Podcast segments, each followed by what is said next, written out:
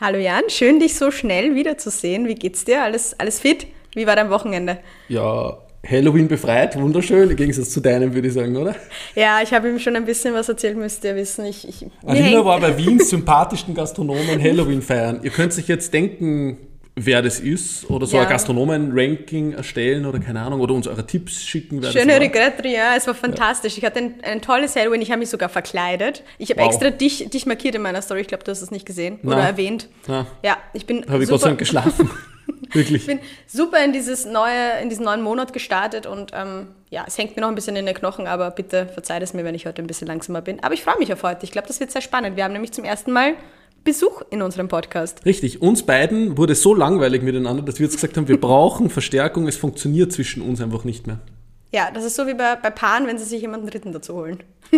wenn es genau, nicht mehr funktioniert. Richtig. Oder ein Baby. Wir haben uns für den Dritten entschieden. Ja, Gott sei Dank. Das Baby kommt vielleicht dann nächstes Jahr. Mal schauen, dass Alina und nur so basteln. Aber ähm, ja. ja wer, wer, wer, schaut denn vorbei bei uns, Alina? Willst du kurzes Intro machen? Sehr gerne. Heute sind wir nämlich nicht allein, sondern wir werden Unterstützung bekommen von keinem anderen als dem Satiriker und Journalisten Fritz Jergic. Wuhu! Applaus! Und was macht der Fritz so den lieben langen Tag? Der Fritz, der ist Chefredakteur und Gründer vom österreichischen Satire-Medium der Tagespresse. Vielleicht kennt das der ein oder andere von euch. Du ganz Noch bestimmt. nie gehört. Außerdem ähm, ist er freier Autor für Medien wie den Falter, Puls 4, ORF, schreibt auch äh, für das Rabenhof-Theater und hat schon diverse Preise abgeräumt. Also ein richtig spannender Typ und ist jetzt auch... Er hat es mehr drauf als wir auf jeden Fall. Ja, auf jeden Fall. Sagen, ja. Und er hat auch ein Buch mehr auf dem Rücken und über das werden wir wahrscheinlich auch kurz reden. Da bin ich sehr gespannt, Absolut. was er dazu erzählen hat. Und ja, ich würde einfach sagen, wir starten frisch in die neue Folge. Viel Spaß. Ja, kurz noch ein Hinweis von mir. Ähm, vielleicht hört ihr das ein oder andere Hintergrundgeräusch, hat den ähm, Hintergrund, dass wir im Wonders Things Office aufzeichnen, äh, tatsächlich. Aber lasst euch dadurch nicht stören. Und jetzt auch von mir viel Spaß mit der neuen Folge. Lieber Fritz, wir freuen uns sehr, dass du heute da bist. Danke für die Einladung. Sehr gerne. Ich habe mir schon gedacht, ich möchte etwas sehr Spannendes, Individuelles machen. Dann ist mir eingefallen, dass es ja diesen Trend gerade gibt, Leute zu fragen, wie sie die Corona-Zeit genutzt haben, was sie gemacht haben, ob sie Bananenbrot gebacken haben, ob sie einen Podcast gegründet haben. ähm, aber du hast ein Buch geschrieben sogar. Wie, wie kam es dazu? Was, was hat dich dazu bewegt oder war dir einfach langweilig? Mm, also die Ideen im Buch sind eigentlich schon relativ, die habe ich schon seit einigen Jahren. Aber das Buch dann tatsächlich auch niederzuschreiben, kam tatsächlich im Lockdown. Also Langeweile, lange Abende allein zu Hause und dann habe ich mich einfach irgendwann hingesetzt und begonnen daran zu schreiben. Cool. Und die Idee, es geht ja um Social Media, das heißt, möchtest du es ganz kurz vorstellen vielleicht? Genau, es geht darum, wie soziale Medien arbeiten, genauer gesagt ihre Algorithmen, was die mit uns machen. Die Algorithmen sind ja so getrimmt, so, so programmiert, dass sie uns ständig unterhaltsame Inhalte zeigen, dass sie uns ständig irgendwie emotionalisieren wollen. Und das führt dann halt auch dazu, dass wir sehr oft Fake News, angststimulierende Inhalte und Sachen sehen, die uns polarisieren. Und das wird halt mittlerweile von sehr vielen Autokraten in aller Welt ausgenutzt und das ist so im Wesentlichen die Kernaussage des Buchs, glaube ich, dass wir einfach besser verstehen müssen, was diese Algorithmen mit uns machen und wie Autokraten das nutzen. Und nochmal dazu gesagt, ähm, falls euch das jetzt interessiert und falls ihr da mehr wissen wollt, das ist jetzt keine, keine bezahlte Werbung. Doch, der Fritz von Fritz 1000 Euro bekommen. und unter den Tisch durchgeschoben. Es heißt, die Geister, die ich teilte, wie soziale Medien unsere Freiheit bedrohen. Und ähm, finde ich sehr spannend. Ich muss zugeben, ich habe es noch nicht gelesen in Vorbereitung zu diesem Woche. Äh, von diesem top Wochen, vorbereitet, wie top vorbereitet. Aber ich habe tatsächlich viele Fragen aufgeschrieben, weil ich das echt ein sehr spannendes Thema finde und generell einfach spannende Themen heute dabei sind, weil der Fritz natürlich ähm, politisch sehr bewegt, bewegt, bewandert ist und digital auch sehr bewandert, weil alle drei, die wir hier sitzen, würden ja ohne soziale Medien, würde ich mal behaupten, nicht funktionieren. Oder? Das stimmt. Absolut, ja. Die Tagespresse würde es wahrscheinlich auch nicht geben und 1000 Things, mein Medium auch nicht. Und, und die Alina sowieso nicht. Auch, also die Alina wird schon geben, aber Alinas Medium auch nicht. Ja. Wie, wie, siehst du das? Weil das ist ja ein zwei, zweiteiliges Schwert eigentlich, oder? Weil man kann ja auch sagen, ohne Facebook würde es uns alle in der unternehmerischen Form nicht geben, aber trotzdem kritisierst du es ja zu Recht auch. Mm, sehr. Ja, das ist ja das Interessante am Internet, oder? Also ich habe insgesamt, glaube ich, 40, 50 Euro investiert in die Tagespresse und das hat auf, auf Facebook also, oder, oder? Äh, nicht oder? nur auf Facebook. Also ich habe die Webseite eingerichtet, die, die okay. Domäne gekauft Und ich musste nicht einmal irgendwo Werbung schalten. Ich habe mich einfach im Standardforum registriert und habe hab Links auf meine Artikel gepostet und hatte in den ersten 24 Stunden ähm, 20.000 Klicks. Wow. Und also das, das ist ja deine, deine Entstehungsgeschichte, Jan, ist ja ähnlich mit 1000 Things. Also du bist ja auch über Nacht quasi über diese Facebook-Seite so groß geworden. Ja. Und das ist einfach diese Demokratisierung des Internets, dass halt wirklich einfach jeder, der will, mit wenig Geld äh, ein, sein eigenes Medium gründen kann, ohne jetzt irgendwie großartig Druckerpressen kaufen zu müssen. Marketing, äh, Layouting, Vertrieb, das brauchst du alles nicht mehr. Das, das, wird, das ist alles diese, diese, äh, ja, durch die Digitalisierung einfach immens vereinfacht worden. Aber ist das grundsätzlich eine, eine gute Entwicklung, findest du? Ähm, wie jede Entwicklung gibt es Vor- und Nachteile. Also die Vorteile liegen auf der Hand. Wir werden jetzt nicht mehr informiert von quasi äh, Eliten, die das Kapital haben, um, um ein Medium auf die Beine zu stellen, sondern es kann halt wirklich jeder jeden informieren und jeder kann äh, der nächste Multiplier werden, der äh, Geschichten weiter verbreitet, der nächste Gatekeeper. Hat aber auch den Nachteil, dass es natürlich Tür und Tor öffnet für Missbrauch. Also es kann halt wirklich jeder im wahrsten Sinne des Wortes mhm. so einen Blog gründen, auch äh, weiß nicht, Rechtsextreme, die äh, Falschmeldungen lancieren wollen oder Wladimir Putin, der irgendwie Leute im Ausland desinformieren will. Wladimir Putin macht jetzt auch einen Blog. Wirklich? Nein, aber so. Also, kurz ja, Fake News da verbreiten. Ja, Wladimir Putin macht einen Blog. Ja, nächst, ich habe schon die nächste Headline für euer Medium geliefert, würde ich sagen. Ich würde nur gerne auf TikTok folgen. Das, ist, das, das wäre so geil. Das geil. Aber eh spannend, spannend auch ähm, der TikTok-Remark, weil das habe ich tatsächlich als meine erste Frage. Wir haben ja immer vier Kategorien: digital, skurril, persönliches und politisches. Und ich habe in der Kategorie digital passend zu deinem Buch ähm, auch ein bisschen in die Zukunft geschaut und da wollte ich eigentlich eh fragen, welches soziale Medium du am stärksten siehst oder wo du siehst, wo es hingeht, die Reise und ob du da TikTok vielleicht auch irgendwie als wichtigen Faktor siehst und, und ob die Tagespresse schon auf TikTok ist. Das fände ich auch spannend. Mhm. Ähm, ich persönlich finde TikTok ziemlich geil. Es ist auch eine gut gemachte App. Du siehst immer Videos, die dich interessieren. Und der Algorithmus lernt dich ja auch so schnell kennen anhand von ganz wenigen Interaktionen, die du setzt.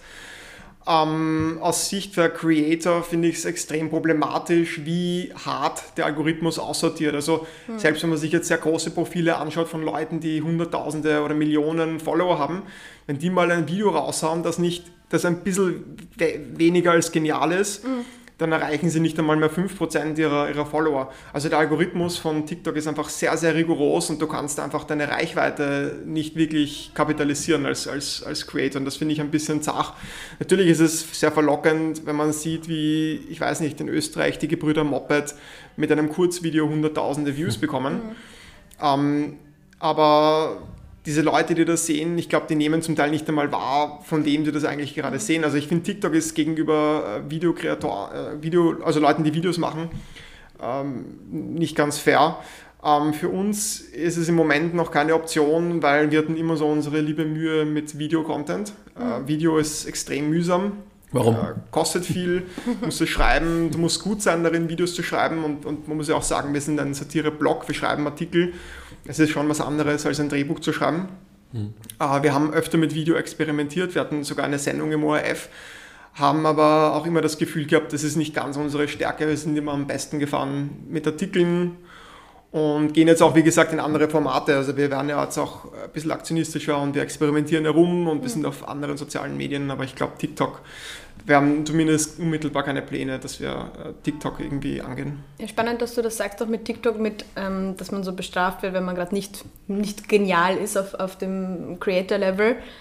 Ich weiß nicht, ob wir da schon geredet haben oder ich mit jemand anderem darüber ge gesprochen habe. Das sind diese, ähm, das ist diese Vorsehung von Andy Warhol gefühlt, so jeder wird im Internet irgendwann mal seine 15 Minuten Fame haben. Oder mhm. nicht im Internet natürlich, das hat er nicht gesagt. Das wäre schon sehr, sehr, ähm, sehr seiner Zeit voraus, aber irgendwann auf der Welt seine 15 Minuten Fame und Aufmerksamkeit. Und irgendwie fühlt sich so an, als wäre das gerade so die Zukunft von Social Media, dass wir alle sagen, so, okay, jetzt trendest du für einen Tag und mhm, dann bist und dann du wieder, wieder vergessen. Over. Und jeder hat halt quasi so seinen genialen Moment und dazwischen irgendwie so, es hat halt nichts mehr, was nachhaltig ist, dieses so Social Media, Shortform-Content, kurze Videos, obwohl ich leider unter Anführungszeichen auch in kurzen Videos die Zukunft sehe. Ist auf jeden Fall sehr spannend. Solltet ihr euch auch nochmal anschauen, vielleicht findet ja, ihr da ja absolut. Was. Ich finde, das ist ein wichtiges Thema, was ich auch sehr viel beobachte. Ähm, soziale Medien sind halt sehr kurzlebig und der, der TikTok-Algorithmus ist halt extrem gut darin, aus 100 Millionen Videos das einzige wirklich mega geniale äh, rauszusuchen. Mhm. Und das ist dann vielleicht irgendein Typ, der sitzt irgendwo und macht irgendeinen, irgendeinen guten Witz. Mhm und hat vielleicht drei Follower und der TikTok-Algorithmus schafft es, dieses eine Video zu finden und dann hat er eine 100 Millionen Views plötzlich. Mhm. Also das ist auch so, ja, auch ein ganz interessanter Trend, dass wir jetzt mit Algorithmen in der Lage sind, äh, diese, diese Gold Nuggets zu, zu filtern und, und, und zu finden. Also Aber das ist ja nicht nur TikTok-spezifisch, das ist ja auch Facebook, Instagram und so weiter, oder? Also das genau, ist auf ja. allen Plattformen ja, so. also das war bei uns ja auch mit der Tagespresse so, dass einfach am Anfang speziell manche Artikel wirklich extremst explodiert sind. Also mhm. kann man sich gar nicht vorstellen, wie und äh, Millionen Klicks aus Deutschland plötzlich und mhm. du weißt gar nicht, wie das, wie das passiert ist. Also Facebook macht das auch, aber ich würde meinen, dass TikTok, dass, dass die da die Hebel noch, noch viel stärker ansetzen. Mhm. Jetzt will ich aber wissen, was, was wird dir auf TikTok gezeigt? Also bei mir ist es, ich kann es gleich sagen, von mir ist es ganz, ganz viel österreichische Humorgeschichten, also Leute, die so im Mundart anscheinend finde ich das toll, Aha. die im Mundart Witze machen. Vielleicht identifiziere ich mich da irgendwie, ich weiß nicht. Dann ähm, so, so Kochvideos und, und ganz viel so in, in Instagram-Creator-Schmarren, wo ich mir was abschauen kann davon, mhm. was ich speichere. Ich weiß nicht, was, was wird dir da angezeigt? Ähm, das ändert sich oft. Also prinzipiell sehr viel Humor und ziemlich auch wirklich meine Humorfarbe. Also ins, äh, TikTok hat das wirklich irgendwie herausgefunden, was ich auch lustig finde und zeigt mir dann nicht nur lustige Videos, sondern Videos, die wirklich auch meinen Geschmack treffen. Das finde ich super. Kochvideos einige Zeit lang habe ich begonnen, so äh, Krypto-Investment-Tipps zu sehen. Und ich habe dann immer so, ich habe mir gedacht, so, nein, ich gehe jetzt nicht auf TikTok, um so einen Scheiß mhm. zu sehen. Mhm. Äh, und habe dann immer absichtlich sofort weitergetan, einfach damit der Algorithmus versteht, dass mich das einfach nicht interessiert. und ja, das war es eh schon. Also die also Krypto und Kochvideos. Ja. ja Coole genau. Mischung. So, ja. so. Läuft. Ja, das reicht, wenn du wirklich so einmal ein Video anschaust und mhm. das irgendwie, da vergisst, dass, dass, dass, dass, du dann gleich weiterschalten musst, damit ja. du das nicht mehr siehst. Dann, dann, glaubt der Algorithmus, okay, er ist Krypto. er ist Justus von der WU, alles genau, klar. Genau, Justus von der WU, genau. Ich habe übrigens, übrigens lange überlegt, wie man, wie man die vorstellen soll, Fritz, weil du bist ja mittlerweile Tagespresse-Herausgeber, Geschäftsführer, Autor, Drehbuchautor, ähm, ähm, Kabarettist, oder? Ka Kabarettist, genau. Wie würdest du selbst bezeichnen eigentlich? Mm, also ich bin wahrscheinlich einfach freier Autor am ersten. Okay. Ja, für die Tagespresse bin ich ja eigentlich freier Autor und. Aber es gehört dir. Ja, ja, es gehört also mir. Also so halb frei. ja. Stimmt, ja. Unfreier Autor. Aber nein, ich lege wie, wie, ein freier, wie ein freier Mitarbeiter, lege auch ich natürlich meine Honorarnoten, wenn ich was geschrieben habe und mhm. so. Also An dich selbst quasi. Geil. Genau. Muss ich auch machen, ist sicher gut für die Steuer. und ja, und daneben schreibe ich halt Bücher. Kabarettist bin ich nicht mehr. Ich bin kein, keine Rampensau, habe ich gemerkt. Oh, du warst doch Kabarettist. Ich habe dich sogar gesehen, wie du. Wie du ja, ja, ich, ich war Kabarettist. Ich habe hab zugejubelt ja. und Standing Ovations ja, vor das da, Programm. Ja. Ja. Nein, es hat auch Spaß gemacht, aber ich habe gemerkt, ähm, ich bin echt keine Rampensau. Also okay. ich war immer dann gut, wenn überhaupt nichts Unvorhergesehenes passiert ist. Aber sobald irgendjemand irgendwas rausgerufen hat oder sobald, sobald mal nicht gelacht wurde, hat mich das komplett aus dem Konzept Echt? gebracht okay. und ich bin ratlos auf der Bühne gestanden. Da gibt es so, so Horrorgeschichten. Mein, mein erster Auftritt vor richtig vielen Leuten in Pinkerfeld. 200 Leute. Norbert Hofer, äh, Jantonhalle oder? Ja, nicht, ich gehe rein und ich mache gleich so einen Opener. Also ich sage halt so locker so, ja, ähm, ich war schon in Pinkerfeld äh, Sightseeing machen, ich war beim Geburtshaus von, von Norbert Hofer. Alle lachen. Eisesstille. Alle lachen und dann wird es ruhig und dann denke ich mir, okay, wie geht's weiter? Und ich habe einfach nicht mehr gewusst, wie es jetzt weitergeht. Na, ich bin gestanden vor 200 Leuten und es war 10 Sekunden lang mucksmäuschenstill in diesem ganzen Saal. Und dann irgendwann ruft jemand raus, ist schon wieder vorbei. Und dann haben alle gelacht und dann irgendwie hat das den Knopf aufgemacht und dann der Rest, der Rest hat dann super funktioniert, aber also du, du schaust, also du, du, bist da einfach immer so knapp von einer totalen Blamage mhm. entfernt, wenn du auf so einer Bühne stehst und Witze machst und auch wirklich den Anspruch stellst, dass du lustig bist. Und ich, ich schreibe einfach viel lieber, dann kann ich mir was überlegen. Und, und Aber warum wolltest du das dann ausprobieren? Warum hast du dann gesagt, hey, will mir jetzt auf die Bühne stellen? Ne? Hm, weil ich habe mir gedacht, ähm, es interessiert mich und ich habe mir gedacht, ich hätte auch einen Startvorteil, weil ich natürlich mit der Tagespresse ähm, schon einen, einen Namen in der, in der Humorszene in Österreich hätte, dass ich, da, dass ich da jetzt nicht von Null beginnen müsste, so wie, wie, wie andere. Und habe mir gedacht, ich probiere es einmal aus. Es war eher so Experimentierfreude. Mhm. Du hast ja da, also wie ich damals im Programm war, hast du extrem lustige Geschichte erzählt über ein Interview, das du gemeinsam mit Margarete Schramböck, unserer wunderbaren Wirtschaftsministerin, ähm, gehabt hast. Magst du die Geschichte vielleicht nochmal kurz? ja, also du warst erzählen? da da, als, als er gesprochen hat? Genau, er hat, er hat auf der Bühne ähm, ganz ohne Blackout oder irgendwas ähm, über, diese, über diese Geschichte äh, berichtet und die habe ich sehr, sehr amüsant gefunden. Also vielleicht magst du es der Alina und unseren Hörerinnen ja, mal kurz, kurz erzählen. Wissen, ja, ja, ähm, also der Standard hat mich mal gefragt, sie haben so eine Sommerserie und da haben sie eine Person aus der Kultur und die spricht dann mit einem Regierungsmitglied und, und ich wurde gefragt, ob ich nicht ein Interview haben will äh, mit Margarete Schramberg, Wirtschaftsministerin. Und gesagt, ja, okay, gut. Und ich war aber damals noch schwerstens Marihuana-süchtig. Ich habe jeden Tag gekifft. das beginnt schon super. Jetzt, jetzt geht der wahre Podcast los. Ja, das bis jetzt alles. Willkommen bei den Radiogesichtern. ja, wirklich. Naja, und ich habe dann einfach äh, wirklich vor dem, ich habe mir dann gedacht, so, ja, wie viel, wie viel soll ich jetzt rauchen? Ich meine, ich muss ja das Interview führen können, aber andererseits ich bin sicher auch nervös, ich will locker sein, also rauche ich ein bisschen mehr als sonst. Und habe das in meinem Vaporizer Also du hast überdosiert dann auch. Du hast gedacht, genau, ich, muss, genau. ich muss locker sein, aber nicht zu viel, aber deshalb brauche ich mehr. Und ich habe auch nicht Joints geraucht, sondern ich habe Vaporizer geraucht. Also das ist dann wirklich so die Profi-Variante. Da wird das Marihuana erhitzt, Für die Feinspitze. erhitzt und das ganze THC kommt ganz verlässlich in deinen Körper. Und wenn du kiffst, dann raucht der urviel weg in den Raum. Du willst ja. aber, dass alles in deinen Körper geht. Und habe hab das gewebt und dann fahre ich so in die Straßen, in der, sitze ich in der Straßenbahn am Weg zum Interview und ich merke schon so, fuck, ich bin viel zu high. und ich denke mir so, was soll ich jetzt machen? Ich, ich kann dieses Interview nicht führen. Und während ich das denke, vergesse ich aber, wie mein Satz begonnen hat. Also ich war schon so in der Wachen, dass ich einfach nicht einmal meinen Gedanken fassen konnte und war aber am Weg zum Interview. Ich konnte es nicht absagen. Ja, und dann komme ich halt dahin und die, die sitzen da schon da. Und es war einfach mega awkward, weil ich habe dann auch so Paranoia bekommen ich habe mega Paranoia Fuck. bekommen und ich war extrem überzeugt, dass Margarete Schramberg, die wird mich jetzt sicher irgendwie aufplatteln mhm. und das kann man dann nicht mehr kürzen, weil das ist auf dann, im Interview kommt das dann und ich werde mich blamieren. Deswegen habe ich, hab ich mir immer gedacht, egal was sie sagt, sie will mich irgendwie aufs Glatteis führen. Und ihr erstes Wort... Du extrem aggressiv so, geantwortet jedes Mal. Ja, und dann fragt sie mich so im ersten Satz so, wollen wir nicht bei du sein? Und ich denke mir so, fuck, das, das ist jetzt ein Frontalangriff. Falle. Sie will mich jetzt quasi, sie will sich verhabern und das kann ich nicht machen. Dann sage ich einfach zu ihr, Sie können gerne du zu mir sagen. Das war so mega awkward. So Aber nicht die Stimmung komplett kippen. Ja. Und dann, und dann ging es auch irgendwie so weiter, so awkward. Dann, hat mich da, dann, dann habe ich irgendwann einmal einfach begonnen nachzudenken über irgendwas. Und wenn man bekifft ist, denkt man ja viel. Und ich denke und denke und denke und plötzlich schauen mich alle an. Ich denke mir so, was ist los, warum schauen mich alle an? Dann habe ich irgendwie rekonstruiert, anscheinend wurde mir gerade eine Frage gestellt. und dann habe ich gedacht, so, zusammengezählt. Und dann habe ich echt überlegt, ob ich jetzt einfach irgendwas reden soll. Funktioniert bei vielen Politikern sehr gut. Gelernt. Ja. Also ich war auf einem geisteswissenschaftlichen ja. Uni, also ich habe das schon gelernt, wie das geht. Aber ich habe mir dann gedacht, na, das Risiko ist zu groß und habe dann einfach gesagt, bitte können Sie die Frage noch einmal stellen, was es nochmal mega awkward gemacht hat, aber, aber es ging dann irgendwie und... Hast du es dann aufgelöst? Das würde mich jetzt voll interessieren, ob du danach gesagt hast, sorry Leute, also ja, das ist... Nein, ich habe es nie aufgelöst und es ist sogar noch online, also man müsste nur eingeben... Wir äh, werden das verlinken ja, in unsere Show Notes. sowas von in die ja, Man müsste eingeben Standard Schramberg Jergic, dann findet man es auf Google. Schramberg Jergic. Und man sieht mich so, es gibt so eine Großaufnahme, wo man so meine extrem bekifften Augen sieht. Die werden wir in der Insta-Story einbauen, ja. Nur Fritz seine Augen, wisst ihr, wer heute zu Gast ist. Ein Hinweis, man sieht so nur die Augen. So stellen wir jetzt alle neuen Gäste vor, fantastisch. Das passt eigentlich schon in unsere Kategorie Skurril, oder Jan? Das war, ja. ja. Gibt es sonst irgendwelche skurrilen Erlebnisse, Fritz, die du mit uns teilen willst? Oder? Ich weiß nicht. oder, oder hast du das nachfallen. andersrum gefragt, hat es einmal eine Tagespresseaktion gegeben, die vielleicht extrem in die Hose gegangen ist? Mm.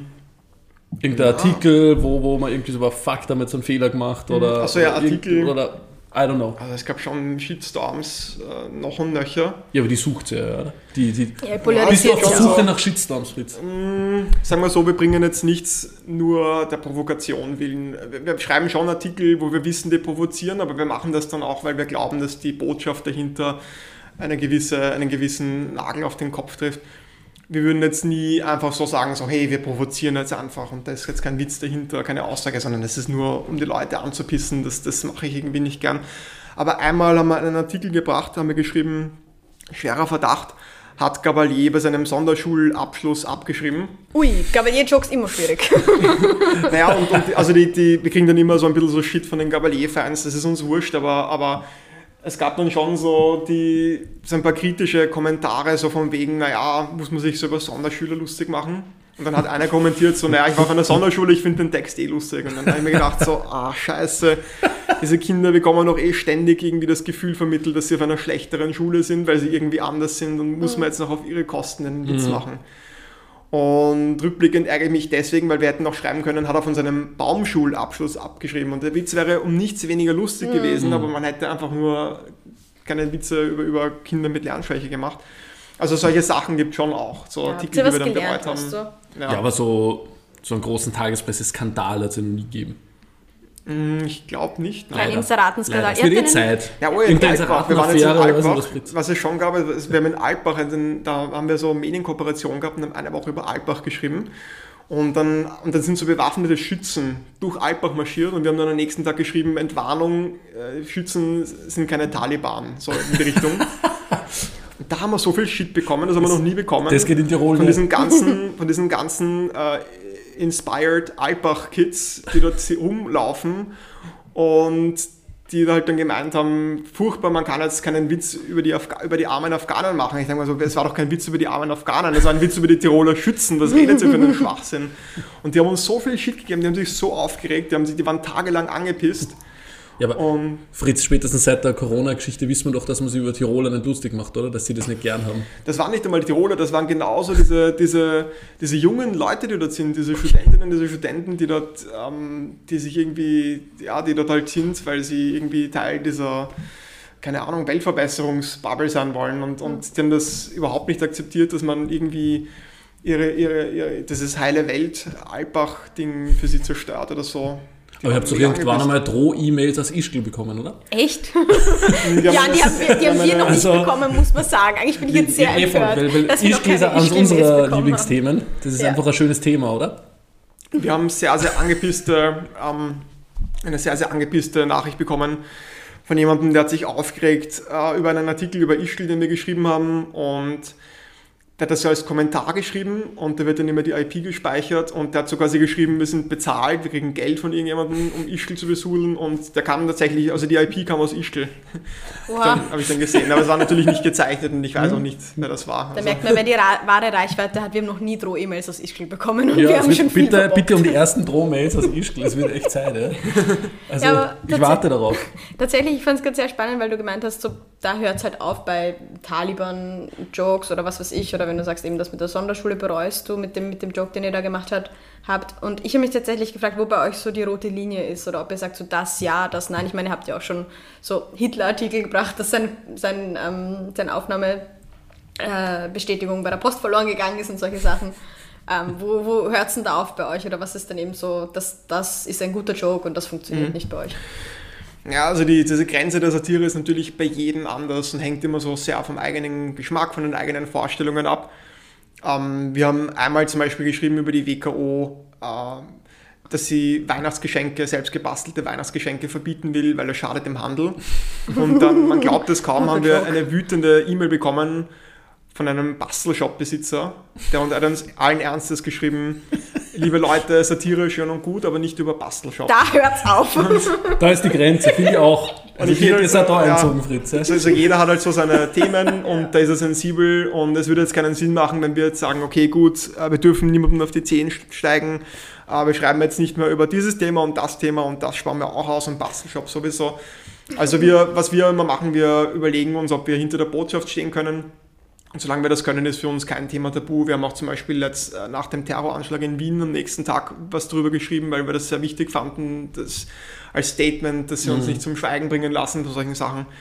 Ähm, da haben sich auch immens viele Leute aufgeregt. Ähm, es wird immer irgendwie, ich habe hab das Gefühl, dass viele Leute nicht wirklich, unter, nicht wirklich erkennen, was der Witz eigentlich aussagt. Nicht? Wir haben zum Beispiel nach dem Terroranschlag geschrieben, die Wiener lassen sich den Lebensfrust nicht, ihre Leben, ihren Lebensfrust nicht nehmen. und so quasi so ein Appell an das, was uns verbindet irgendwie. Und die Leute haben irgendwie uns unterstellt, dass wir uns über die Opfer lustig machen. Mhm. Und das hat mich dann schon geärgert, weil ich denke mir so, wie, wie, kann man auf diese Idee kommen? Ich, okay, verstehe, dass man sagt, okay, ein Thema ist zu ernst, um darüber Witze zu machen, aber wo machen wir uns über Opfer lustig, mhm. wenn wir irgendwie über, über, den Lebensfrust der Wiener uns lustig machen? Also, Viele Leute lesen halt über die Headline nicht hinaus. Ja, ja, oder ich glaube, sie reflektieren auch nicht so, gegen wen jetzt ein Witz. Also ich glaube ich glaub wirklich, dass dieses sinnerfassende Lesen einfach echt nicht viele drauf haben. Absolut. Und es werden halt auf Social Media meistens nur die Headlines, die noch wie die Lina gesagt hat, gelesen. Also das bekommen ja. wir mit, wenn wir irgendwie über ein Restaurant kommt etwas anderes was posten und die Leute, wir kriegen zig Kommentare drunter, wo ist das? Ja? Und, und du müsstest nur den Artikel das? öffnen ja, und, und reingehen und findest die Adresse. Also das ist, das ist wirklich uh, irre. Die Leute sind ja. einfach nur Headline-Leserinnen und wandern ähm, irgendwie dann das vielleicht nur mit Satire verbunden ist, dann wird es halt echt kompliziert für die meisten. so zweimal ums Eck. Ja, das ist wirklich so wow, crazy. Ja. Absolut. Aber ähm, Magst du uns vielleicht noch kurz erklären, wie, wie bei euch so ein Brainstorming abläuft? Wenn man irgendwie, gehen wir davon aus, es gäbe bei der ÖVP eine Hausdurchsuchung. Mhm. ich sehe Jans Grinsen, es geht schon wieder los. Ja, ja, ähm, oder oder hat es ja gegeben. Ähm, wie, wie funktioniert dann ein Brainstorming? Weil da ist ja klar, okay, da müssen wir was drüber bringen. Ja. Wahrscheinlich. Das ist so ein heißes Thema, da müssen wir jetzt was machen. Was, was passiert dann? Also wir kommunizieren redaktionsintern über Facebook, über den Facebook Messenger, weil ähm, das hat halt jeder am Handy, jeder hat die Facebook Messenger App am Handy, jeder hat Facebook Geil, am Fritzi Und gerade müde Power von Social Media geredet, Wirklich? einfach Facebook hatte ich der komplett Power in der Hand. Media, ja, und ähm, wenn jetzt irgendwas passiert, dann dauert es auch meistens nicht lang, bis dann so irgendjemand schon die ersten Ideen postet, die ersten Gedanken, auf denen baut man auf oder sucht vielleicht einen neuen Zugang. Und geschrieben werden die Texte dann im, im, Google Docs, also auch in der Cloud. Und das hat den Vorteil, dass du halt wirklich von überall Artikel schreiben kannst. Ich habe schon Aber schreibst du zu dritt dran?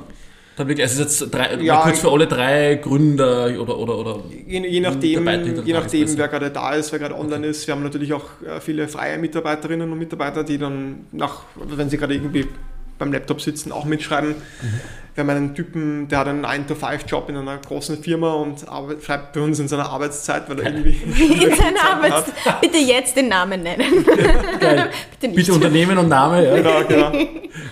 Ja, also so läuft der Prozess ab. Es ist halt sehr digital in der Cloud, sehr viel. Ah, alles, in, alles ist in der Cloud und das, das, liegt halt einfach auch daran, dass, dass, wir auch ein digitales Unternehmen sind, dass es sehr schnell gehen muss und es mhm. kommt schon vor, dass wir dann wirklich so, wenn jetzt jemand zurücktritt zum Beispiel, dass wir dann eine halbe Stunde später schon einen Text dazu haben. Mhm. Aber wie kann ich mir das vorstellen, dass da mehrere Leute einen Artikel mitschreiben? Wird das nicht dann sau unübersichtlich, wenn irgendwie mehrere da Ich wäre richtig bissig, wenn jemand Eben, eine also Schlagzeile also ändert. ändert. Änderst dann du die Schlagzeile von dem 9-to-5-Typen wieder und der ändert dann wiederum deine Einleitung oder wie, wie funktioniert das dann? Bei uns gibt es den Cursor of Death.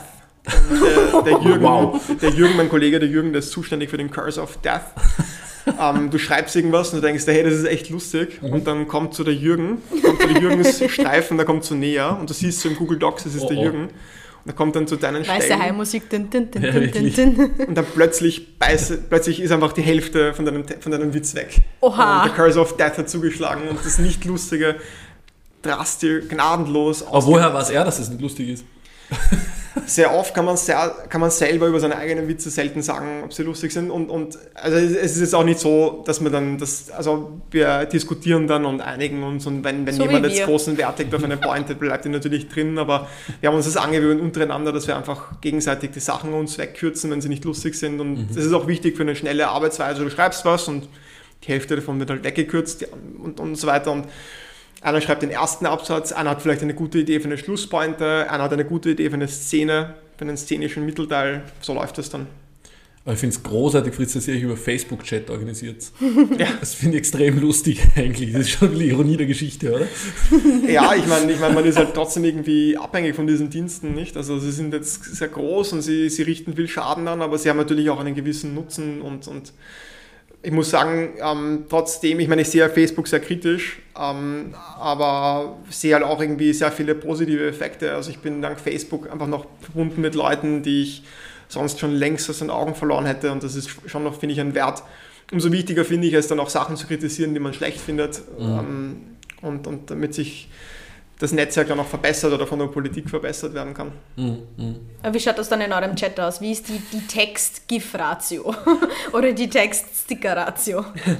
Mm, Ja, GIFs verwenden wir selten, eher so mal zum Schmäh, aber ähm, es sind wirklich sehr, sehr viele Headlines drin und hin und wieder auch mal ähm, tauschen wir uns aus un untereinander, unter Kollegen, aber, das, aber es ist wirklich so sehr, sehr viele Ideen. Man baut aufeinander auf, auf den Ideen der anderen auf und so, so kann man sich das vorstellen. Aber, aber das heißt, irgendwer bekommt die Meldung mit, Hausdurchsuchung ÖVP-Zentrale und postet die rein in euren Chat. Und dann beginnst du oder je, jemand von euren Kolleginnen äh, zu posten, okay, da die Headline, die Headline, die Headline. Also bei uns ist der Vorteil, wir sind alle schwerstens internetsüchtig und hängen einfach ständig vom Computer oder vom Handy. Und meistens, wenn irgendwas passiert, also das, das dringt dann auch recht bald zu uns durch. Wir sind auch immer auf Twitter. Die APA haben wir nicht, also einen APA-Zugang haben wir nicht, aber, aber Twitter haben wir und, und so. Und Wieso eigentlich nicht? Ihr seid ja auch Journalisten. es bringt uns nichts, wenn wir Sachen wissen vor den anderen, also weil, weil unser Publikum weiß es ja dann auch nicht. Ähm, eine, eine Breaking News, ähm, wenn jetzt jetzt ein Bild eine Breaking News rausbringt, ist ja klar, dass es noch niemand weiß, das ist ja der Sinn der Sache, aber wir könnten jetzt dann unmöglich dann schon in dem Moment auch einen Witz machen. Also wir könnten den Witz dann frühestens zwei Stunden später machen, weil ähm, bei uns ist wichtig, dass eine Meldung nicht nur lustig ist, sondern dass es auch genug Leute verstehen und sie können es nur verstehen, wenn Sie zum Beispiel wissen, um beim Beispiel zu bleiben, dass vor zwei Stunden eine Hausdurchsuchung war bei der ÖVP oder so. Also es muss sich erst so, so verbreiten über diese ganzen Spinnweben und Netze der sozialen Medien und dann Dann kann die Tagespresse zuschlagen. Genau, genau. mit dem Cursor Also auf wir- wir Death. machen Mit der Cursor of Death. Wir machen ja weniger jetzt Berichterstattung, wir machen ja mehr Einordnung, Kommentieren und, und so. Also das irgendein Skandal tritt auf und wir sind dann die, die dann am nächsten Tag irgendwie versuchen, das einzuordnen. Also es gibt euch eigentlich so eine Art Puffer dann auch. Also ihr müsst nicht jetzt sofort etwas dazu sagen. Ihr seid jetzt kein, kein Medium, das ähm, die Breaking News aufdröselt, sondern erst quasi so dass die Nacharbeit startet. Genau, genau, so würde ich das sehen. Ja. Wobei wir schon noch einen hohen Anspruch an Aktualität haben, weil Witze, je aktueller sie sind, desto lustiger sind sie auch, Ja, haben wir die Erfahrung gemacht. Ähm, wir wissen, dass die wesentlich besser laufen, wesentlich besser ankommen und darum ist uns das auch ein Anliegen, dass wir, wenn was passiert, dann auch schnell darauf reagieren. Ich wollte jetzt gar nicht gar nichts Politisches eigentlich dezidiert fragen und ich habe auch nicht so viel jetzt in die Richtung so genau Ich schenke mal vorbereitet. Sekt nach, ja, Jetzt. bevor ihr das macht. Ja. Also wir haben eine Flasche Sekt schon in der Mitte, die muss ausgetrunken werden, Ja. zuvor kann das Interview nicht beendet werden. Wir halten dich so dauert lange da. mindestens zwei Minuten, dann ist die Flasche leer. Ja, wenn es um österreichische Politik geht, brauche ich auf jeden Fall noch einen Schluckerl. Dankeschön. Na, hoffentlich. Ja, da zum bitte, Wohl. Ähm, ja, eigentlich wollte ich nämlich, wie gesagt, habe ich zur Politik jetzt gar nicht dezidiert zu einem bestimmten Punkt vorbereitet. Aber jetzt, wo du es gerade gesagt hast, oder wo du gerade schon ein bisschen darauf hingewiesen hast, auf die Aktualität, was war denn so deine Lieblingspolitik-Story der letzten, dröseln wir es ein bisschen weiter, es muss nicht Wochen sein, sondern eher so ein bisschen Monate. War es jetzt Ibiza, Hausdurchsuchung, Rücktritt, was, Inseraten, was war, was war dein Fave? Es wird mich wirklich, es ist ja viel passiert, also. Das ist echt schwierig, weil es gibt so viel. Das ist Kannst so du die. Top 3 machen? Es So viel. Ja, kannst du, kannst du kurz, kannst kurz in dich gehen, wir stoßen nochmal an. Zum Wohl. Ja. So, Oder- Prost. Prost. Vielleicht, vielleicht noch, ähm, ich trinke mal kurz. Oh. Schmeckt schon wieder. Eine andere, andere Frage nur damit rein, weil, weil so viele Skandale jetzt aufgepoppt sind. Bekommt man als Tagespresse, weil es ist jetzt irgendwie oft gemurmelt worden, das mit Inserate hat ja jeder schon gewusst, dass da was kommen wird und so weiter und so fort. Bekommt ihr das auch mit, dass sozusagen da irgendwas ansteht, wie Ibiza-Video oder, oder Inseratenaffäre und so weiter und so fort? Ich habe es von dir mitbekommen. Was? Jan Du hast mich gefragt, Original so, wow, Influencer. Ja, so, du hast gesagt, so, ja, Fritz, passiert, passiert jetzt viel. Wow, Oder, Irgendwie Jan. sowas hast du gesagt. Und ich so, was? Ich weiß überhaupt nichts davon. Nein, ich habe nur geschrieben, äh, weil ich mein, man muss dazu sagen, wir haben diesen Podcast und da bin ich froh drüber, zweimal verschoben, ähm, weil wir keine Zeit äh, gefunden haben, leider. Und ich habe dann dem Fritz geschrieben, beim ersten Mal verschieben, Fritz beim nächsten Mal haben wir hoffentlich eh mehr zum Besprechen. Gell? ja, genau, das hast du geschrieben. Und, der, und der Fritz hat geschrieben, was, weißt du etwas? Und ich so, na, na, alles gut. Ja? Und, und das Orakel hat recht behalten. Ja?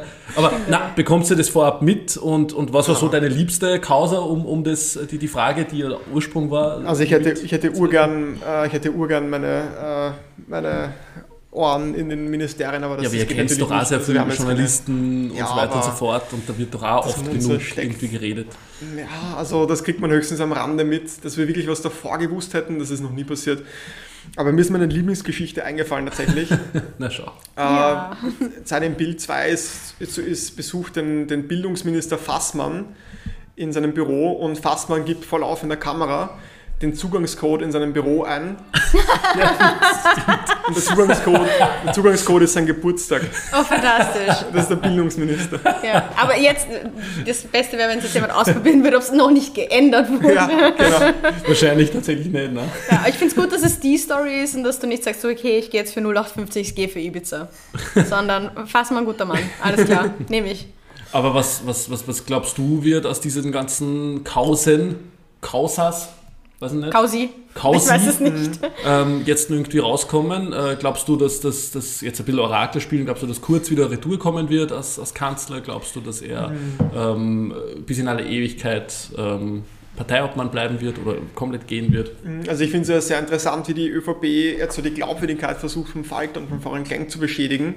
Die haben sogar einen Privatdetektiv irgendwie engagiert und, und spionieren dem Florian Klenk nach. Und ich glaube, dass das weniger, dass sie weniger versuchen, quasi die vergangenen Enthüllungen zu entwerten, sondern eher, dass sie die zukünftigen Enthüllungen, die dann noch kommen werden, offenbar, versuchen, äh, zu, zu, deren, denen die Glaubwürdigkeit Also glaub, du glaubst, da kommt haben. noch was? Ich glaube, da kommt noch sehr viel, zumal man ja eigentlich erst ein Drittel von der Festplatte von Thomas Schmidt ausgewertet hat. Also ich glaube von 300.000 Nachrichten erst 100.000. Ich habe euren Artikel dazu gesehen, dass ähm, Thomas Schmidts Handy für den Friedensnobelpreis nominiert werden will. Oder Journalist des Jahres. Nehme ich beides. Ja, Journalist des Fantastisch, Jahres. richtig Voll. gut. Richtig gut. Ähm, und ich meine, ja, ich kann mir nicht vorstellen, selbst wenn jetzt, also dass der Kurz zurückkommt, das ginge nur, wenn wirklich die Ermittlungen, glaube ich, eingestellt werden und wenn man sagt, okay, da war doch nichts, dann würde es wahrscheinlich gehen, aber das kann ich mir nicht ganz vorstellen, weil er mit den Chatnachrichten, die dir bekannt sind, also da ist ja so viel schon drin.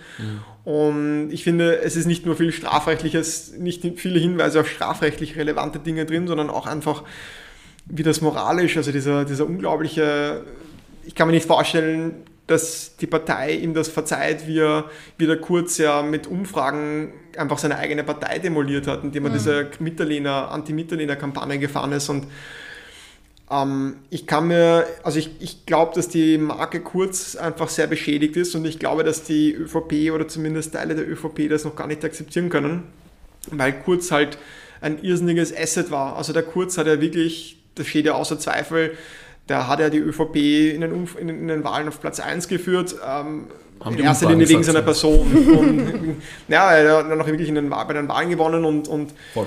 junger Typ, eloquent, höflich. Ich meine, er war halt einfach der perfekte Schwiegersohn und ähm, ähm, war halt einfach ein, ein Vote-Getter und ist natürlich für eine Partei ein ziemliches Asset und das jetzt einmal runterzuschlucken, dass, das jetzt der, dass der jetzt so schnell verbrannt ist, äh, selbstverschuldet, aufgrund seiner eigenen Entscheidungen, muss man auch dazu sagen.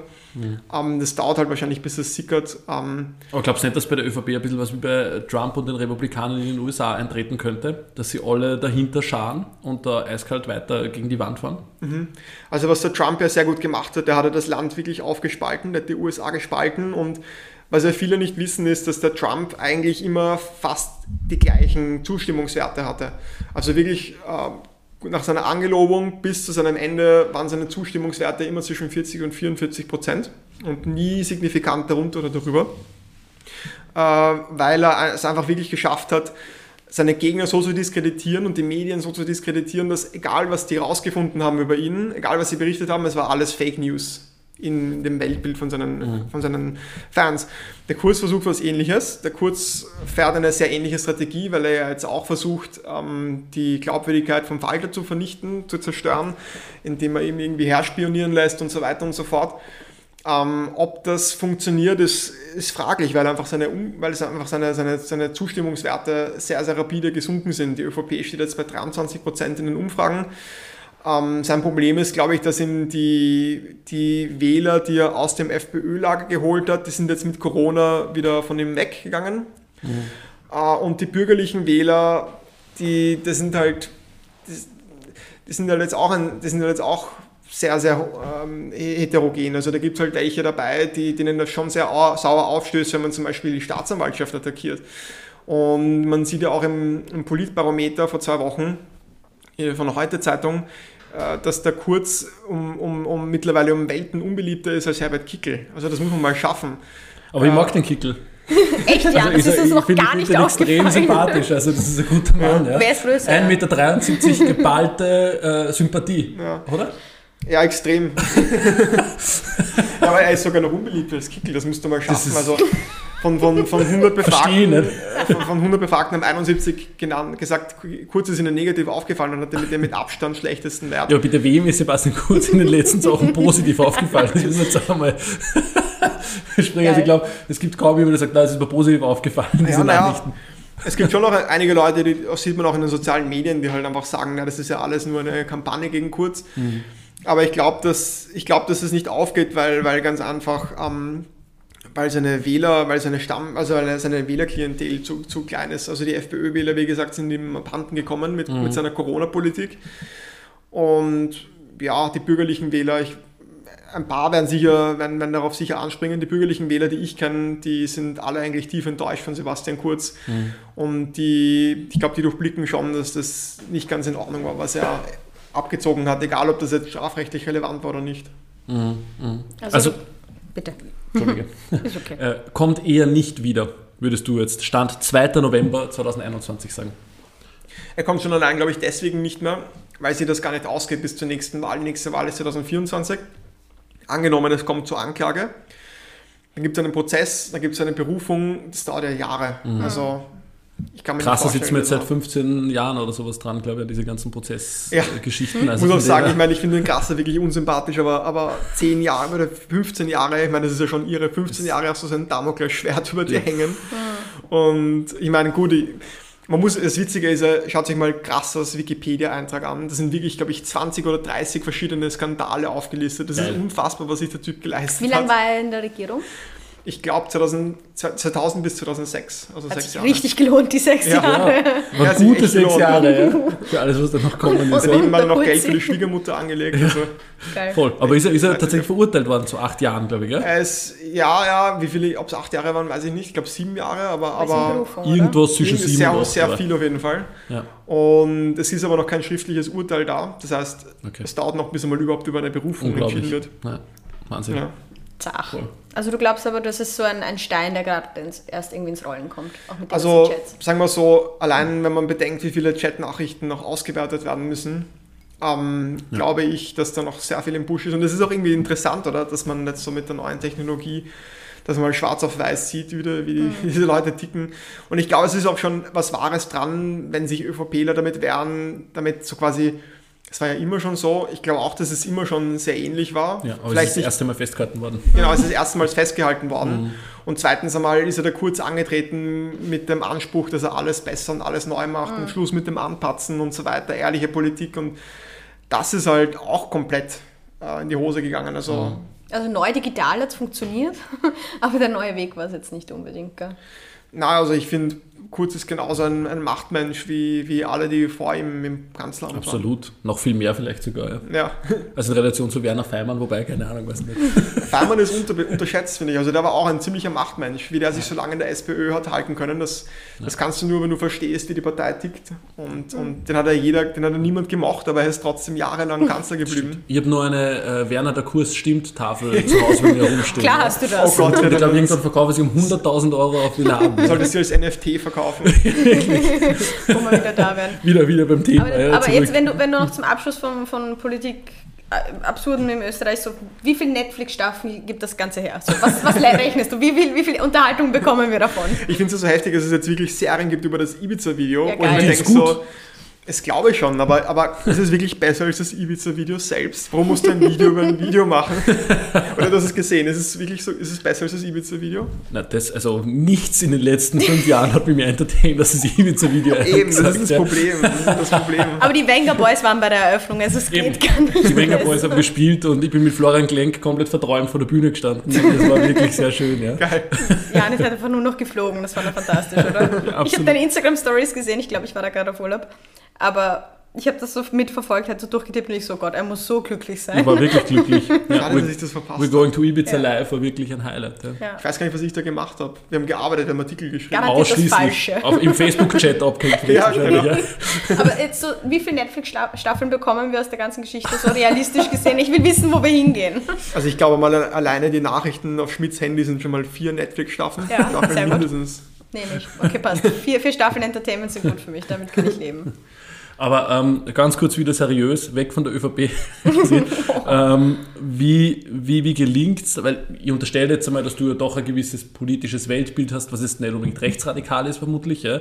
Ähm, müsst ihr trotzdem objektiv bleiben als Tagespresse, sage ich mal, und schaut ihr, dass ihr gleichermaßen, sage ich mal, die Grünen, die SPÖ als auch die FPÖ disst oder ist euch das völlig egal? Ich finde mal ganz grundsätzlich, dass die Idee von objektivem Journalismus eigentlich nur in unseren Köpfen existiert, aber in der Realität nie so haltbar ist. Weil du kannst natürlich äh, neutral berichten, aber ich finde dann allein schon die Entscheidung, okay, worüber berichten wir, wie groß ist die Meldung, hängt sehr davon ab, wie wichtig es dir in deinem Leben ist. Und zum Beispiel mhm. jemand, der sagt, Klimawandel ist sehr, sehr wichtig, der wird über irgendeinen Greta Thunberg-Auftritt vielleicht sehr prominent berichten, ein konservativeres Medium vielleicht weniger prominent, weil die, also ich finde, dass einmal generell die Idee, dass man Journalismus sehr pragmatisch und, und frei von dem eigenen Weltbild gestalten kann, finde ich ein bisschen illusorisch. Und dann Satire ist dann noch einmal eine Stufe subjektiver, nicht? Also Satire, wenn wir jetzt einen Witz machen, der, die, die, die, jeder Witz beginnt einmal, oder jede, jeder Artikel beginnt einmal mit der Frage, was wollen wir eigentlich kritisieren, was wollen wir aussagen. Und wenn wir jetzt dann zum Beispiel hergehen und sagen, okay, wir schreiben über die ÖVP und wie sie die Staatsanwaltschaft attackiert, dann sind wir ja dann schon irgendwie so ein bisschen subjektiv und sagen mhm. halt dann, naja, wir finden halt, das ist keine sachliche Kritik mehr, wie sie selber sagen, sondern eigentlich ist es ziemlich heftig. Und da ist dann schon irgendwie eine wertende, ein wertender, eine wertende Ebene drin. Also ich finde, wir kommentieren, das, was wir machen, ist Kommentare abgeben und ich wir, wir sind natürlich parteiisch, wir, wir haben natürlich ein Weltbild, das durchscheint. Wo, wo wir schon Wert legen drauf ist, ähm, versuchen irgendwie nicht scheinheilig zu sein. Also mhm. wir, wir kritisieren auch Leute, die wir eigentlich von der, deren Politik wir gut finden, aber wenn sie was machen, was wir kritikwürdig finden, bringen wir das schon sehr deutlich zur Sprache. Mhm. Wer kommt bei euch am häufigsten vor? Habt ihr schon so den, den Goalgetter Number One bei euren Artikeln? Oder? Ah, momentan auf jeden Fall Sebastian Kurz. Also wir versuchen ja. wirklich, es ist schwierig, nicht jeden Tag über Kurz zu schreiben, weil er einfach so viele Themen liefert und ständig neue Setups. Ähm, wir werden mal gefragt, warum schreibt sie nicht so viel über die SPÖ? Und dann denke ich mir immer so, naja, der, der, selbst der beste Koch der Welt braucht zum Kochen Zutaten. Die SPÖ liefert halt die Zutaten nicht und was sollen wir dann kochen? Also die SPÖ fällt halt einfach kaum auf. Ähm, du kannst einen Witz darüber machen, dass René Wagner irgendwie ständig attackiert wird. ja. aber, aber irgendwie so, wir haben ja schon sieben Artikel darüber geschrieben, dass René Wagner irgendwie nicht die beste Parteichefin ist und, mhm. und ähm, ja, der Parteitag war sehr lustig und so weiter, aber sie fallen halt irgendwie nicht wirklich auf, sie setzen keine Themen, sie sind mhm. generell gerade sehr schlecht unterwegs und das äußert sich halt in fehlender Berichterstattung und auch in fehlenden Satireartikeln. Mhm. Ich finde persönlich, Satire ist mehr ein Kompliment als eine Kritik, aber das werden einige Meinung. jetzt nicht unterschreiben. ja. Sebastian Kurz gefällt das. Kann man mal Sebastian Kurz fragen, aber, aber das heißt, es ist jetzt nicht so, dass irgendwer im Facebook-Chat bei euch dann mal schreibt, hey wow, wir haben jetzt schon lange nichts mehr über die Grünen gemacht oder sowas. Da sollte man wieder mal irgendwie was machen, um eine gewisse Ausgewogenheit äh, da mhm. zu haben ja, ein gewisses Mindestmaß an Ausgewogenheit wollen wir schon herstellen. Also zum Beispiel, ähm, ich persönlich bin liberal, aber wir kritisieren zum Beispiel die Grünen dann schon sehr hart, wenn sie irgendwie, wenn wir das Gefühl haben, Medien lassen sich da über den Tisch ziehen mhm. oder so. Ähm, ich glaube, wir haben die Grünen auch sehr oft kritisiert und ähm, finde es auch gerechtfertigt, was wir geschrieben haben. Und trotzdem denke ich mir, hey, Klimawandel ist eigentlich wichtig und es wäre doch cool, wenn wir irgendwie ernsthaft das angehen und finde es gut, dass zum Beispiel die Grünen das äh, als eine der wenigen Parteien ernsthaft angehen. Also so ist es alles irgendwie ein zweischneidiges Schwert. Mhm. Mhm. Wow. Hast, hast, du noch äh, eine Frage auf deiner Liste? Ich habe noch so viele. So viele, na Punkt. Ich glaube, wir müssen dich einfach nochmal einladen, lieber Fritz. okay. Fritz kommt jetzt jedes Mal vorbei. Dann ist der Podcast so viel besser. Ja? Nächstes Mal nimmst du halt noch eine Prosecco-Flasche mit, dann genau. ja. versorgt und dann... So, ja, ich bin, ich bin tatsächlich fein. Vielen Dank, dass du dir diese Zeit genommen hast. Ich glaube, ähm, ich kann dich nur noch fragen, was dein Lieblingswitz ist, wenn du einen hast. Dann haben wir noch einen guten, einen guten Oh, das ist immer gut, wenn man jemand nach seinem Lieblingswitz fragt. Er ist aber lang, geht sich das noch aus? Yes, es ist alles okay. völlig, Lange Witze immer okay. gut. Die Leute haben eh schon lange abgedreht, glaube ich. Also es sind nur noch drei. Den Witz habe ich immer dann erzählen müssen, wie, wie wir noch die ORF-Sendung hatten. Und dann, dann hatten wir so sieben Leute im Publikum sitzen, die den Hintergrundlacher machen und du musst sie aufwärmen. Also du warst selber dein Warm-up? Genau, du musst sie, also ich war ORF, wirklich kein Budget. ja, wirklich kein Budget und ich musste sie, ich musste sie aufwärmen und ich habe dann immer diesen einen Witz erzählt. Ähm, Gott und Petrus beschließen, Himmel ist viel zu voll. Wir brauchen eine Beschränkung und wir können jetzt nur noch Leute reinlassen, die auf ganz besondere Art und Weise gestorben sind. Petrus sagt, okay, machen wir, stellt sich vor das Himmelstor und da kommt doch schon der Erste hin. Petrus sagt, Moment, bevor du rein kannst, du musst mir sagen, auf welche Art und Weise bist du gestorben? Sagt der Typ, ähm, ja du, also so heftig, ähm, ich verdächtige meine Frau schon seit Monaten, dass sie mich betrügt und heute bin ich überraschend früher von der Arbeit nach Hause gekommen und zack, Volltreffer, meine Frau ist nackt im Bett. Ich denke mir nur, wo ist dieses Arschloch? Und ich suche ihn in der ganzen Wohnung. Ich finde ihn nirgends, ich, ich gehe raus, schaue am Balkon, da finde ich ihn am Balkon hängend. Und ich beginne auf seine Finger drauf zu treten, wie irre. Und der Typ fliegt runter, landet auf einem Busch, überlebt. Und ich denke mir so, so ein fucking Glücksbild. Ich schnappe den Kühlschrank, hau den Kühlschrank vom Balkon und treff, triff ihn und er ist tot. Und dann war ich so aufgeregt, ich habe einen Herzinfarkt bekommen. Und der Peter so, wow, okay, krasse Story. Okay, gut, du kannst reinkommen. In den Himmel einfach, wow. Das hat jemand umgebracht, aber okay. Fragwürdig. Ähm, sagt, kommt der nächste Typ. Petrus sagt so, ja, wie bist du gestorben? Sagt der nächste Typ, also gut, Petrus, so verrückt. Ähm, wie, jeden, wie jeden Tag mache ich einfach meine Gymnastik am Balkon und ich stolpere von meinem Hocker runter und ich fliege vom Balkon runter und ich habe so ein Glück, ich kann mich am Balkon darunter festhalten. Und ich denke mir so, fuck, oh, Glück gehabt. Auf einmal kommt so ein Psychopath und beginnt so auf meinen Fingern rumzutrampeln. Und ich lass los, ich fliege runter ich schließe mein Leben ab, da lande ich auf einem Busch und überlebe. Kannst du dir das vorstellen? Und, und da wirft dieser Psychopath mit einem Kühlschrank nach mir und da war ich tot. Petro sagt so, okay, gut, krasse Geschichte, okay, komm rein. Kommt der dritte Typ. Petrus, hör dir das an. Ich schieb gerade die voll geile Nummer mit dieser urhübschen Frau und da kommt der Mann nach Hause und ich verstecke mich im Kühlschrank. wow. Okay, sehr, sehr glaub, gut. Wir, wir können War, alle. Warm-up, Warm-up gelungen. Ja. Jetzt können wir anfangen mit dieser Folge. ähm, von, von, mir noch allerletzte Frage. Ähm, wir geben sehr oft Serien, äh, Bücher, Podcast oder sonstige Empfehlungen. Hast du gerade aktuell eine absolute Lieblingsserie, Podcast hörst oh. du nicht so viel, hast du uns ähm, ganz am Anfang verraten, noch vor dem Interview. Oder ein Buch oder was nicht, das, was du, außer deines, das zählt jetzt gerade nicht, ähm, empfehlen würdest? Also ich glaube, wenn ich jetzt Squid Game sage, nein, also das letzte Buch, das ich gelesen habe, war tatsächlich äh, von Machiavelli, Der Fürst. Ziemlich geiles Buch, ähm, ziemlich krass. Ähm, ein bisschen, der Anfang ist ein bisschen langweilig, weil er schreibt sehr viel darüber, wie man quasi sein Königreich gegen, gegen Leute verteidigen kann. Okay. Das ist heute nicht mehr so relevant, aber auch irgendwie so sehr zeitlos und ja. deshalb ähm, Jetzt es ist irgendwie ein sehr witziges Buch, weil er war der Erste, der irgendwie hergegangen ist und gesagt hat, ähm, okay, äh, wir, die, die, die, die Welt ist jetzt nicht irgendwie, das Wissen ist jetzt nicht irgendwie von Gott gegeben und so weiter und so fort, sondern der hat wirklich so diese empirische Methode auf Politik angewandt. angewandt. Ähm, das fand ich sehr interessant. Na bumm. Da haben wir jetzt den, den, intellektuellen Tipp des Tages. Ja. Bist du deppert. Sonst irgendwas Trash-TV-mäßig oder so? Ja, Squid Game. Squid Game. Ich finde find die, die Gegenüberstellung sehr schön, weil Absolut, du hast quasi ja. auf der einen Seite puren Intellekt und auf der anderen Seite ähm, ein bisschen was Voll. lustig, leichtes, unterhaltsames. Ich finde, das war dein Gesichtsmoment der Woche, so betiteln wir das immer und ja. das war ein schöner Abschluss für dieses erste Interview. Ja, tatsächlich. Also ich hoffe, es hat euch gefallen. Ähm, kauft unbedingt das Buch Die Geister, die ich teilte. Ähm, egal ob von eurem letzten Taschengeld oder noch vor der Rohstoffkrise, die, die, die kommt, bitte unbedingt äh, kaufen und Jetzt, unter den Weihnachtsbaum ist. legen und für euch selbst kaufen. Ähm, und äh, ja, von meiner Seite vielen Dank fürs Zuhören. Vielen Dank auch von mir und ja, äh, schönen Tag. Vielen Dank fürs Einladen. Keine Ahnung, was sagt man am Schluss von einem Podcast? Ich weiß nicht, überlegt irgendwas schon, Fritz. Los. Arrivederci. Tschüss, Baba, bis zum Bussi, nächsten Mal. Baba.